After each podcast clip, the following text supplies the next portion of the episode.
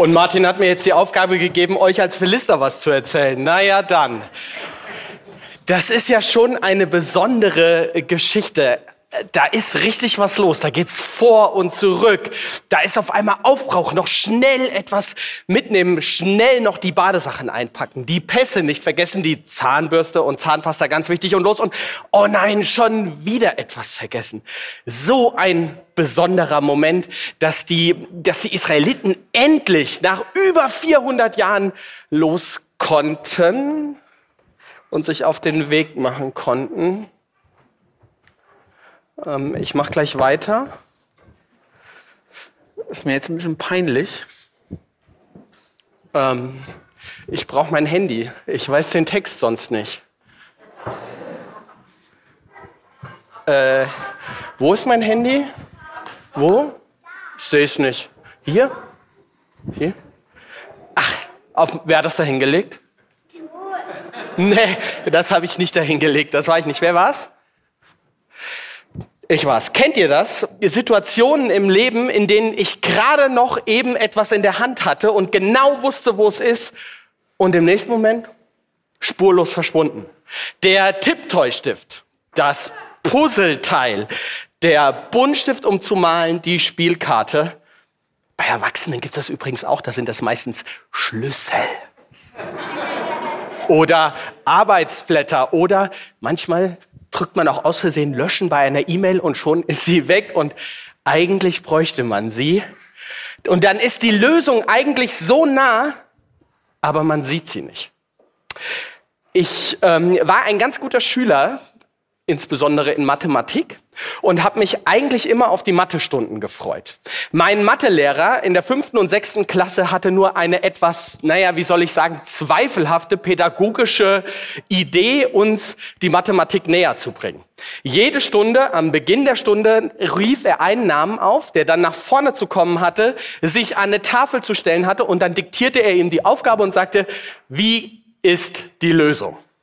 Und solange ich auf meinem Platz saß und von, von, von hinten dann zugeschaut habe, ist ja, ist ja einfach. Du musst da das Pluszeichen, das Minuszeichen und, und dann passt das schon. Und an der Tafel verzweifelten in aller Regel die, die Schüler und ich habe immer gedacht, das ist ja kein Problem.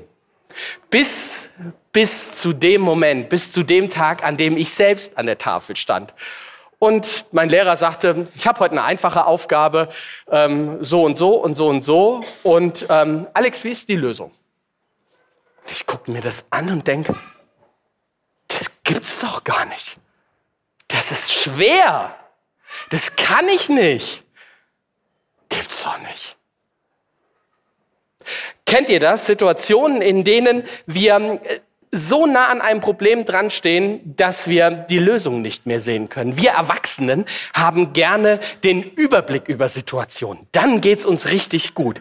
Aber wenn wir keinen Überblick haben, dann werden wir unsicher und bekommen ein bisschen Angst. Das ist wie bei einem Labyrinth. Solange ich mir das von oben angucke, ist das ja ganz einfach. Ja, du musst, du musst jetzt einmal links gehen und dann zweimal rechts und, und dann lange geradeaus und dann um eine Kurve und schon bist du draußen. Aber wenn du drin stehst, keine Chance. Die Israeliten brechen auf und fühlen sich vielleicht auch so, dass sie, dass sie keinen Überblick haben. Sie wissen überhaupt nicht, wo es hingeht. Aber die Bibel schreibt, Gott hatte den Überblick. Gott wusste schon, wo er mit dem Volk hingehen wollte. Gott hatte schon eine Idee, wo sie, wo sie sein sollten, wo er sie hinbringen will. Gott hat den Überblick. Das aber ist noch nicht das Sensationelle, denn Gott hat nicht nur den Überblick und sieht von oben, wo die Israeliten hinlaufen, sondern die Bibel schreibt, er ist bei ihnen. In der Wolken und in der Feuersäule. Also Überblick und dabei sein. Überblick und direkt dabei sein. Damals wie heute. Für die Menschen, für das ganze Volk Israel und auch für euch, lieben Bodes. Bei dir, Nele, bei dir, Ida, bei dir, Jasper, Mats, Tini und Andi. Gott hat den Überblick und ist bei euch. Ja, die Bibel schreibt sogar in euch. Was für ein großes Geschenk. Genau das wollen wir euch jetzt in den nächsten Minuten nochmal zusagen und zusprechen. Wir, wir wollen euch verabschieden aus der Gemeinde, wollen für euch beten und euch den Segen Gottes zusprechen. Und ich lade euch ein, zu mir hier nach vorne zu kommen und bringt den Björn mit. Der Björn ist von der Gemeindeleitung und kommt auch mit nach vorne. Könnt ihr den holen, dass der kommt? Komm, Björn. Super, cool. Ja. Ja, also, jetzt ist es leider soweit. Ähm, jetzt müssen wir Tschüss sagen, uns irgendwie verabschieden. Wir wollen das tun, ähm, ähm, nicht einfach nur so, sondern wir wollen euch Danke sagen. Wir wollen für euch beten. Wir wollen euch den Segen zusprechen. Ähm, ja, es war schön. Es war schön mit euch. Es war schön mit euch da unten. Ähm, ich habe immer so gedacht, der Begriff die Bodes, das war so ein feststehender Begriff. Das war gleich eine Großpackung und das konnte man so schlecht auseinandernehmen. Die Bodes war bei uns auch immer klar, wer damit gemeint ist und was das bedeutet. Ähm, und ich glaube nicht nur im Privaten, sondern auch in der Gemeinde. Ihr seid ja ähm, überall irgendwie da gewesen. Ihr habt überall irgendwie mitgemacht. Und auch ihr habt überall irgendwie immer mitgemacht. Ähm, ich kann mich so an ein paar Mini-Gottesdienste erinnern, wo wir zum Beispiel zusammen auf der Bühne standen. Es war immer lustig, das war immer schön. Und ähm, aber nicht nur hier in der Gemeinde, sondern ich glaube auch persönlich war es ähm, eine volle Zeit. Ähm, uns verbindet einiges. Wir haben ähm, nebeneinander gewohnt, wir haben Freundschaft gehabt, wir haben Freundschaft. Wir haben Urlaub zusammen gemacht, wir waren zusammen im Hauskreis und ähm, wir haben viel Zeit miteinander verbracht. Ähm, früher war es ein bisschen mehr wie jetzt gerade. Aber ich glaube, das geht nicht nur uns so, das geht ähm, auch vielen, vielen anderen so. Und Zeit verbringen mit euch, das ist so wie unterwegs sein mit euch. Das habt ihr gerne gemacht und viele von uns haben das, glaube ich, ähm, erlebt und vor allem auch eure Gastfreundschaft. Und da möchte ich dich, Tini, besonders ansprechen. Ich kann mich noch gut erinnern, als ihr euch vorgestellt habt vor vielen Jahren. Da stand ihr beide auf der Bühne. Die kleine Nele war so halber dabei. Ähm, ja, bei der Vorstellung, das stimmt aber auch später, das, das verwischt alles so, da hast du ja recht, Andi, aber ich stand hier vorne auf der Bühne und ähm, da hat, haben einige gesagt, ach, die Tini könnte den Job auch machen. Tini, du bist ebenso begabt in, in dieser Sache, du bist ebenso befähigt und das hast du eingesetzt. Anders wie der Andi, aber du hast ähm, in Gastfreundschaft, in Rückhalt zum Andi und ich glaube in viel Beratung ähm, ihm gegenüber wirklich mitgemacht, spürbar mitgemacht und vielen Dank dafür. Jetzt geht ein Kapitel hier zu Ende. Jawohl.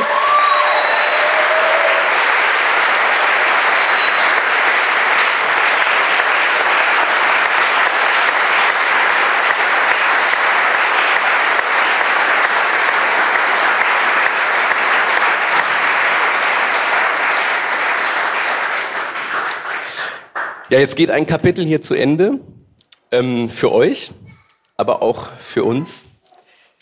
Ähm, euch zieht's, das ist vielleicht was Positives, euch zieht's ja ein kleines Stückchen näher zu euren beiden Eltern, zu Oma und Opa jeweils. Das ist sicherlich gut, gehe ich mal davon aus. Das hat ja vielleicht auch was. Und ich denke, es gibt auch noch ganz andere Dinge, die, ähm, also gute Dinge, schöne Dinge, die auf euch warten. Wir werden euch vermissen als Gemeinde. Meine Kinder werden euch vermissen, Alex Kinder sicherlich auch und viele andere auch. Wir als Freunde und als Gemeinde, wir werden euch vermissen. Und das werden wir auch als Kollegen tun. Anni, du warst ein ganz besonderer Kollege und es ist auch nochmal ein Moment, dir ähm, Danke zu sagen. Wir haben sehr, sehr viel Zeit miteinander verbracht. In unseren und zwischen unseren Büros haben sie direkt nebeneinander. Du hast immer gesagt, dass es dir wichtig ist, Jugendliche zu prägen. Aber ich kann sagen, und ich glaube, ich spreche da auch aus dem Herzen von deinen ehemaligen Kollegen und deinen jetzigen Kollegen, ähm, du hast auch uns geprägt. Du bist so für das Team unterwegs gewesen, mit so viel Liebe, hast, hast mitgedacht, nicht nur für die Jugendlichen, sondern für die ganze Gemeinde ganz oft gesagt, Alex, habt ihr da noch mal drüber nachgedacht? Und immer konstruktiv und positiv. Und wir haben auch einiges an Blödsinn miteinander gemacht ähm, und die Zeiten miteinander genossen. Ich ähm, gespürt, wie viel Kompetenz du mitgebracht hast, indem du zum einen äh, den Überblick hattest und gleichzeitig eigentlich bei so gut wie jedem Jugendlichen, wo ich dich gefragt habe, Andi, kannst du mir was dazu sagen? Ja, ja, natürlich, selbstverständlich. Du bist sehr, sehr nah, und das ist ja am Freitag auch schon deutlich geworden, sehr, sehr nah an den Jugendlichen dran gewesen. Und du nimmst sehr, sehr viel Gutes mit. Du bringst sehr, sehr viel mit. Und ähm, wir danken dir von ganzem Herzen auch als Kollegen, auch als Gemeindeleitung für all das, was du und was auch ihr zusammen, nämlich mit Tini und den Kindern, in unsere Gemeinde eingebracht hast. Vielen, vielen Dank.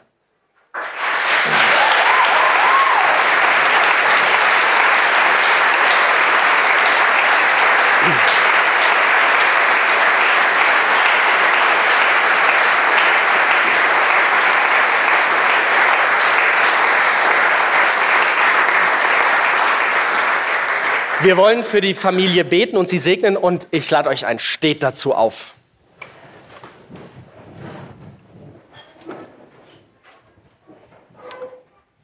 Herr Jesus Christus, wir möchten dir danken für die richtig gute Zeit mit Bodes hier in Karlsruhe. Es ist eine fröhliche Familie, die gern mit anderen zusammen war und viele von uns konnten das so erleben. Wir werden sie vermissen. Wir möchten dir aber auch danken für die richtig gute Zeit für Bodes hier in Karlsruhe. Ich glaube zu wissen, dass sie das so sehen und dass sie das so erleben durften. Aus zwei beziehungsweise drei wurden schnell sechs. Und jetzt ziehen sie mit ihren vier Kindern weiter. Und es wird eine neue Zeit jetzt anbrechen, an einem anderen Ort. Und so möchten wir dich bitten, dass sie gut ankommen. Das kannst du tun. Schenk Nele, Ida, Mats und Jasper, dass sie schnell Kontakt im Kindergarten, in der Schule, im Verein, in der Gemeinde, im Nachbarschaft, dass sie schnell Freunde finden. Ebenso möchte ich dich für Tini und für Andi bitten, dass sie schnell ebenso Kontakt zu Nachbarn in der Gemeinde, zu anderen Eltern finden und sich ja auf einer ganz persönlichen Art und Weise auch dort zurechtfinden und wohlfühlen. Lieber Vater, so ein Umzug, das ist zwar ein Neuanfang und spannend und aufregend, aber das macht auch Sorgen und das darf es auch. Aber es gibt was, was hilft und das bist du, denn du bist bei ihnen. Schenk ihnen die Gewissheit dazu, dass sie wissen, dass du immer ansprechbar bist und dass du genau weißt, was kommt, was kommt und was ihnen hilft. Und so segne sie als Familie in dieser Zeit des Umbruchs. Und Vater im Himmel, ich danke dir für Andi, meinen Bruder und Kollegen, den, den du eingesetzt hast, für dich unterwegs zu sein. Ich danke dir für seine Liebe zu den Menschen und für seine Liebe zu dir. Danke für das, was er in unsere Gemeinde, in unser Team hineingegeben hat und auch für das, was er mitnehmen darf. Und wir beten darum, dass du diese Liebe noch weiter und tiefer und größer werden lässt, dass er sich von dir gehalten und geborgen weiß in all den neuen Aufgaben und Herausforderungen, die dann jetzt bald auf ihn warten in Witten. Das ist eine, das ist eine große Herausforderung, eine tolle Herausforderung. Du hast ihn darauf vorbereitet.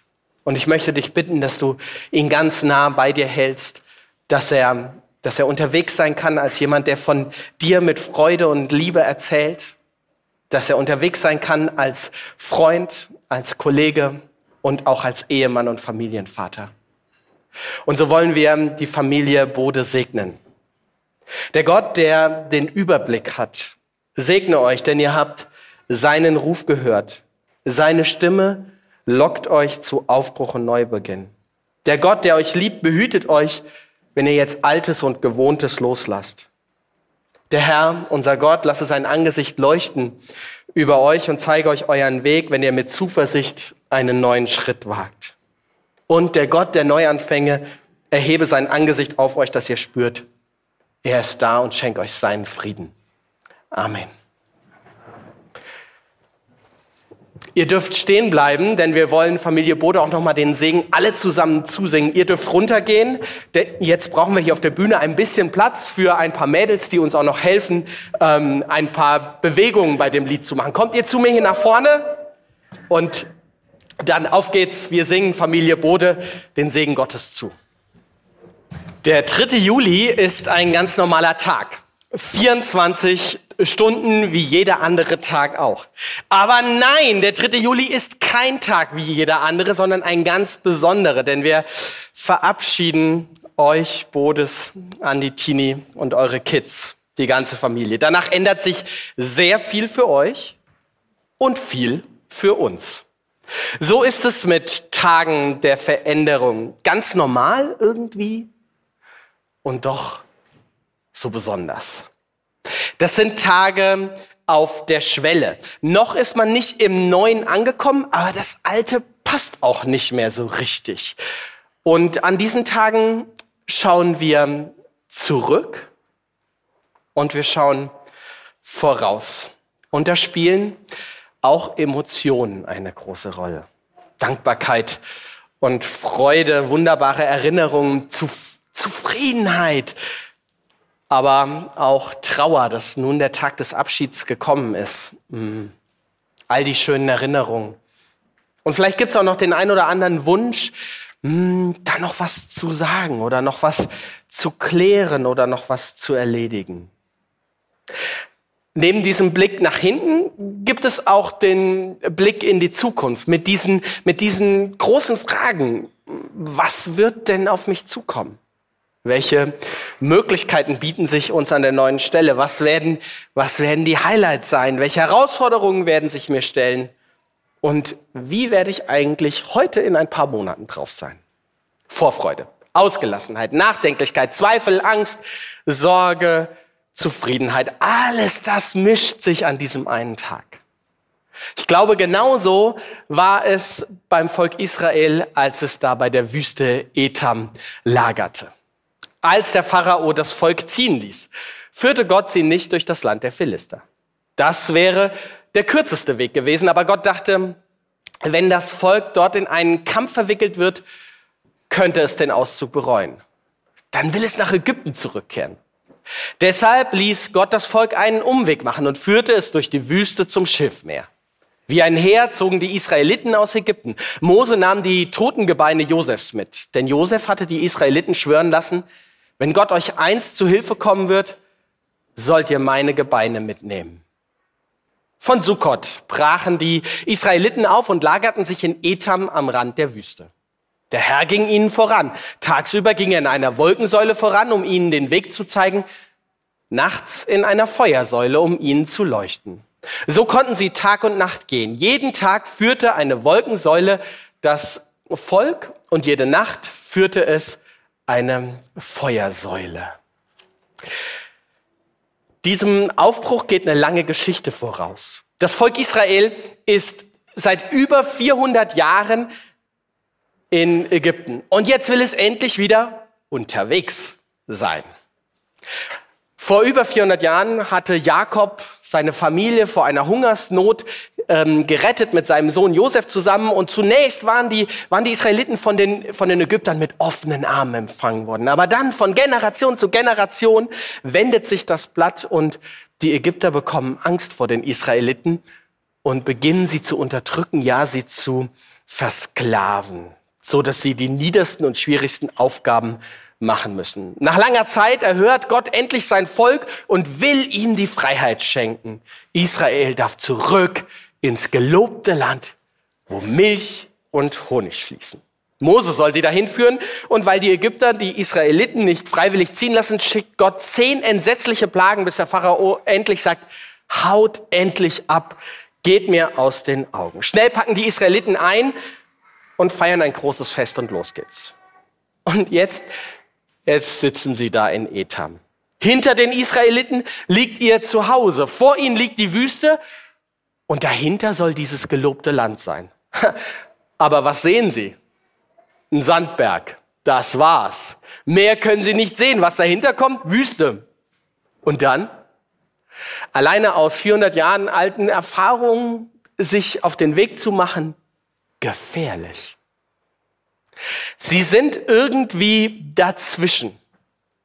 Ein, ein, ein Ort auf der Schwelle und in einer herausfordernden Situation. Und weißt du was? Gott selbst, Gott selbst hat die Israeliten in genau diese Situation geführt. Gott mutet seinem Volk Neues zu. Ja klar, Israel wollte weg aus, aus Ägypten, das war ja nicht schön und sie sind da unterdrückt worden und ihre Söhne, die wurden ja kurz nach der Geburt sogar umgebracht, systematisch. Aber Ägypten hatte irgendwie ja auch was zu bieten. Hier waren sie sicher. Man wusste, was man hatte. Irgendwie war immer was Essbares zu finden gewesen und ein Dach über dem Kopf hatte man auch. Und, und irgendwie boten die ja auch Sicherheit und zu tun gab es eigentlich auch immer was. Die Fleischtöpfe Ägyptens versorgten die Israeliten. Ich habe in der Vorbereitung überlegt, Andi, ob du jetzt die Zeit in der FEG Karlsruhe als Ägyptenzeit erlebt hast und glaube mit Fug und Recht sagen zu können, ja, es nicht so wahr, sondern du hast ganz oft gesagt, Alex, schön ist es. Schön ist es, hier miteinander unterwegs zu sein. Ähm, ich liebe diesen Ort und ich liebe diese Gemeinde, habe ich auch von dir, von euch gehört.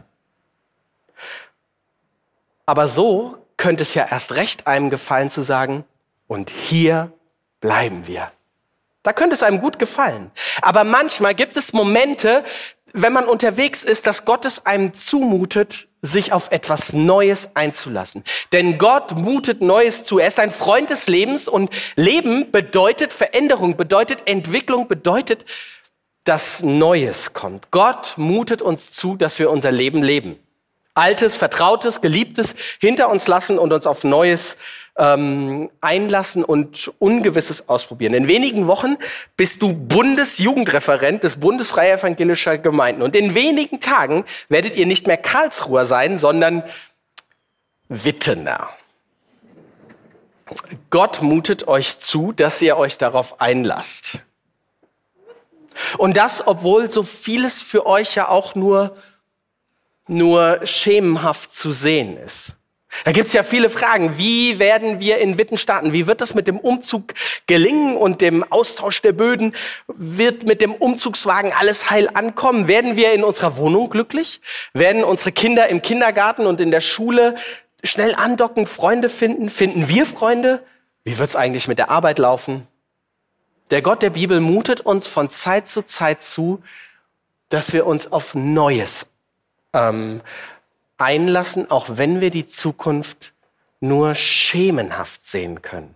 Das gilt nicht nur für euch, jetzt gerade im Besonderen, sondern das gilt für uns alle. Jeder von uns kennt solche Momente, in denen, in denen der Alltag, in dem wir aus dem Alltag ausbrechen. Oder in dem der Alltag nicht mehr einfach so weitergeht wie bisher, in dem Neues auf uns zukommt und uns lockt und möchte, dass wir etwas Neues starten. Klar, da sind diese neuen Lebensabschnitte, die kommen. Also, also wenn du mit deiner Zeit in der Schule zu Ende bist, das müssten die meisten von uns kennen. Ähm, vielleicht auch, wenn du zum Studium in eine andere Stadt wechselst, wenn ein Arbeitgeberwechsel ansteht und so vieles mehr. Und da gehört immer dazu, altes und vertrautes, geliebtes zurückzulassen. Nur so kann Neues gewagt werden. Aber so stellt sich dann die Frage, müssen wir eigentlich alles zurücklassen? Also alles hinter uns lassen. Manch einer meint ja, klapp das Buch zu und tu so, als wäre nie etwas gewesen und fang nochmal komplett von vorne an.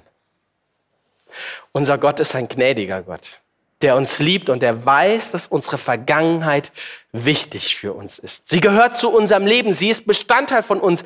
Ja, sie macht uns aus. Das war schon damals so.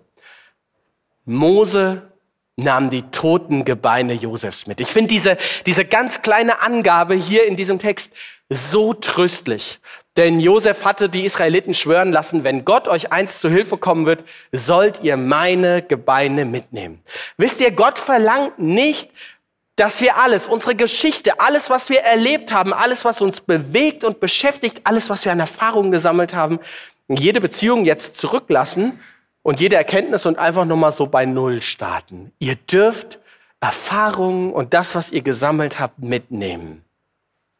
Aber dieser Aufbruch gibt auch die Möglichkeit, zurückzulassen, was euch das Leben schwer gemacht hat, was vielleicht von, von Gott wegzieht, was Ballast ist, der einfach zu schwer ist. Das ist eine große Chance. Ganz praktisch werdet ihr das beim Kistenpacken erleben. Die ein oder andere Sache werdet ihr vielleicht einfach auch wegschmeißen Und manches werdet ihr mitnehmen und auspacken und euch fragen, warum habe ich es nicht weggeschmissen. Aber vielleicht werdet ihr auch manche Gedanken, manche Handlungsweisen, manchen, manche Überlegungen, wie starten wir jetzt in diesen neuen Ort, in diesen neuen Lebensabschnitt, anders machen, als ihr es hier gemacht habt. Und diese Chance gilt nicht nur der Familie Bode, sondern sie gilt jedem von uns. Und ich glaube auch ganz besonders für uns als ganze Gemeinde. Denn mit diesem Wechsel starten wir ja auch in etwas Neues. Irgendwie etwas Unbekanntes. Zehn Jahre lang war vollkommen klar, willst du was zu B+, Homezone oder Jump wissen? An die Fragen gut beraten. Klar, der wusste immer Bescheid. Da war alles geregelt und es war in guten Händen und irgendwie, ja, das, das, das läuft und das ist super. Gott mutet euch und uns Neues zu. Dass wir, dass wir mitnehmen dürfen, wo du uns geprägt hast und uns, ihr uns Gutes mitgegeben habt, aber auch das liegen lassen können, was für die nächste Etappe nicht gebraucht wird. Aufbruch.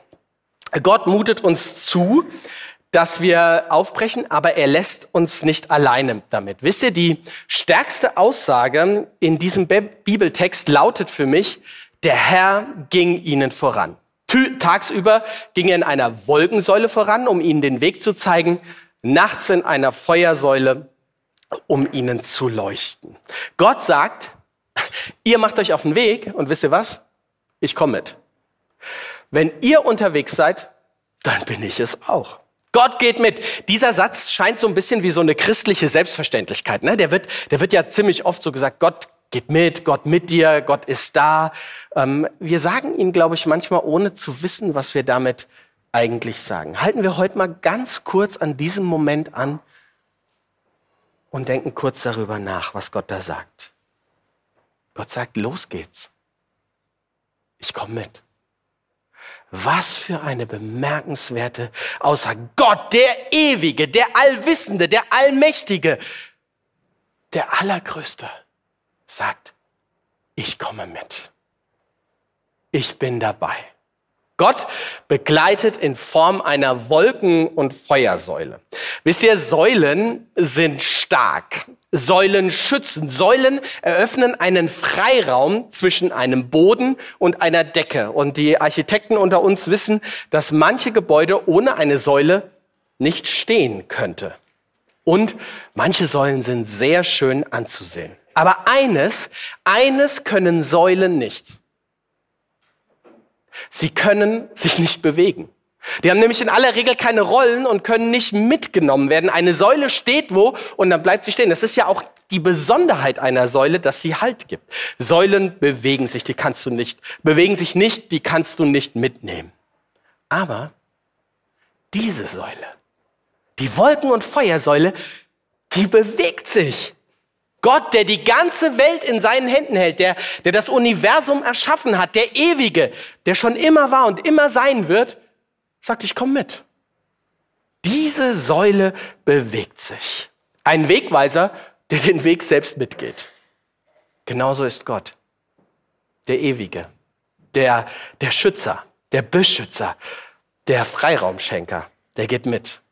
Mit Israel in die Zukunft und mit euch in die Zukunft und mit uns in die Zukunft. Gott ist da und geht mit. Ehrlich gesagt ist das nicht so ganz richtig ausgedrückt. Zumindest ist es missverständlich. Denn Gottes Mitgehen mit seinem Volk heißt nicht, dass das Volk vorausgeht und Gott tippelt dann mal so ein bisschen hinterher. Gott geht voran, denn Gott führt. Andi, du hast es am Freitagabend so wunderbar nochmal zum Ausdruck gebracht. Jesus sagt, folge du mir nach, nicht ich dir. Denn Jesus, Gott selbst bestimmt den Weg. Gott selbst bestimmt die Himmelsrichtung, das Tempo und auch die Momente, an denen Pausen zu machen sind, auch für euch. Das Leben mit Gott besteht nicht darin, dass wir Gott auf unserem Weg mitnehmen und dann sagen, Gott, komm mal hinterher und jetzt segne mal bitte den Weg, den wir hier gerade gehen. Andersrum wird ein Schuh draus. Gott geht voraus und wir können hinterher. Das ist Nachfolgen. Gott führt. Er bestimmt, wo es lang geht. Ist das der beste Weg? Jetzt könnte man natürlich sagen, ja klar ist das der beste Weg, aber ich, ich ähm, rate zur Vorsicht.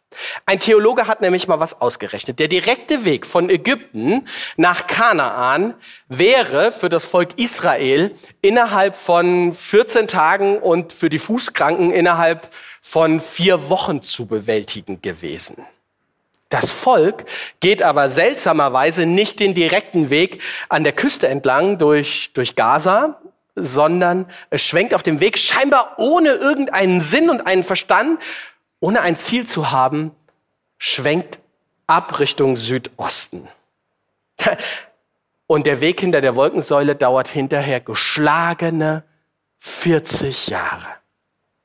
Der Weg ist nicht der effektivste, der kürzeste, der schnellste und der einfachste. Hier nochmal der Bibeltext. Als der Pharao das Volk schließlich ziehen ließ, führte Gott es nicht durch das Gebiet der Philister, obwohl dies der kürzeste Weg war. Gott sagte sich, wenn das Volk merkt, dass ihm ein Kampf bevorsteht, bereut es möglicherweise den Auszug und kehrt nach Ägypten zurück.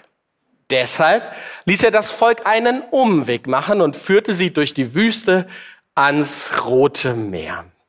Gott geht einen Umweg, um sein Volk vor Kämpfen zu bewahren und vor einem, vor einem schwankenden Herzen. Einen Umweg gehen. Das erleben wir auch manchmal, wenn, wenn da uns etwas Neues lockt, wenn es darum geht, einen, einen Aufbruch zu starten. Wenn uns eine neue Aufgabe lockt. Da geht nicht alles glatt und ist nicht alles einfach. Da ist manches auch auch richtig schwierig. Und da gibt's Rückschläge und Probleme und Hindernisse. Und manchmal stellt sich dann auch die Frage, ist das wirklich der richtige Weg? Ich musste nicht so lange überlegen, als ich an die letzten Monate von euch äh, gedacht habe, dass es da manchmal auch den ein oder anderen Umweg gegeben hat bei eurer Berufung. Eure Berufung ist auch nicht also auf diese neue Stelle, ist auch nicht den einfachsten, den direktesten und den effektivsten Weg gelaufen. Da gab es manche Umwege, da gab es manche Hindernisse und auch Rückschläge. Warum muss das passieren? Wofür ist das gut? Vielleicht hilft euch das ähm, und vielleicht hilft das auch dir, wenn du, wenn du eigentlich gerade aufbrechen willst, spürst, dass da was ist und du bekommst ständig irgendwelche Rückschläge. Auch das Volk Israel ist einen riesengroßen Umweg gelaufen. Das Spannende daran ist, dass dieser Umweg nicht umsonst war, sondern er wird zu einem, sondern er wird zu einem Segensweg, auf dem die Israeliten wachsen können. Denn das Volk durfte bei seiner Wanderung wunderbare Dinge erleben. Zum einen sind sie manchen Feinden, denen sie eigentlich hätten begegnen müssen, überhaupt nicht über den Weg gelaufen. Gott hat manche Feinde in die Flucht geschlagen. Ja, sie erlebten ein tägliches Wunder, dass sie jeden Tag versorgt wurden mit Brot und mit Geflügel. Schlaraffenland. Und das absolute Leid auf dem Weg zeigt Gott seinem Volk auch noch, wie es gut zusammen und gut mit ihm leben kann. Zehn Gebote, Worte der Freiheit. Wisst ihr, der, der Umweg, den Gott mit uns Menschen geht, wenn er uns zu einem Neuen herausfordert und ähm, wagt, sagt, wagt es, ist nicht unbedingt der kürzeste, ist nicht unbedingt der einfachste, nicht unbedingt der effektivste. Aber es ist ein Weg des Segens und ein Weg der Reife. Es bedeutet jetzt nicht, dass, dass du anfangen solltest, automatisch den allerschwierigsten Weg immer zu wählen in der, in der Meinung, ja, das wird schon der Weg Gottes sein. Es gibt ja Generationen von Menschen, von Christen, die geglaubt haben, je schwieriger mein Leben hier auf der Erde ist, desto besser wird es im Himmel sein. Darum geht es aber nicht. Es geht darum, Gott hinterherzugehen und seinen Weg für uns. Und das ist ein guter Weg. Du bist Theologe, Andi, deswegen habe ich dir zum Schluss auch noch ein, ein Zitat von einem Theologen mitgebracht. Ein richtig gutes äh, Zitat von Dietrich Bonhoeffer. Da geht es auch um Wege. Gottes Wege sind Wege, die er selbst gegangen ist und die wir nun mit ihm gehen sollen. Keinen Weg lässt er uns gehen, den er nicht selbst gegangen wäre und auf dem er uns nicht voranginge. Es ist der von Gott gebahnte und von Gott geschützte Weg, auf den er uns ruft. So ist es wirklich sein Weg. Mit Gott tritt man nicht auf der Stelle, sondern man beschreitet einen Weg. Es geht voran oder man ist nicht mit Gott. Gott kennt den ganzen Weg. Wir wissen nur den nächsten Schritt und das letzte Ziel. Es gibt kein Stehenbleiben. Jeden Tag, jede Stunde geht es weiter. Oder in aller Kürze, mit Gott unterwegs sein heißt, Gott geht voran und geht auch unsere Wege. Und das, das gilt auch für euch, wenn ihr jetzt loszieht Richtung Witten. Mit Gott tretet ihr nicht auf der Stelle und Gott geht euch voraus, sondern und du beschreitest mit ihm einen Weg ihm hinterher. Er voran, ihr hinterher. Gottes Wege sind Wege, die er selbst schon gegangen ist. Wir werden von ihm niemals irgendwo hingeschickt, wo wir, wo er sich nicht auskennen würde. Das können auch mal schwierige Wege sein. Das können herausfordernde und schmerzliche Wege sein. Gott selbst ist einen sehr schmerzvollen Weg gegangen. Gott kennt unsere Wege. Er geht sie voran. Ihr müsst keinen Schritt alleine gehen. Wisst ihr, heute ist echt ein besonderer Tag. Ein Tag auf der Schwelle. Gott beschenkt uns mit solchen Momenten und gleichzeitig mutet er sie uns zu. Denn, denn Gott selbst ist in Bewegung und ist immer bei uns. Er will aber dabei nicht uns hinterher tippeln, sondern vorausgehen. Und wenn ihr auf diesen Wegen geht, dann dürft ihr wissen, Gott ist schon vorausgegangen. Amen.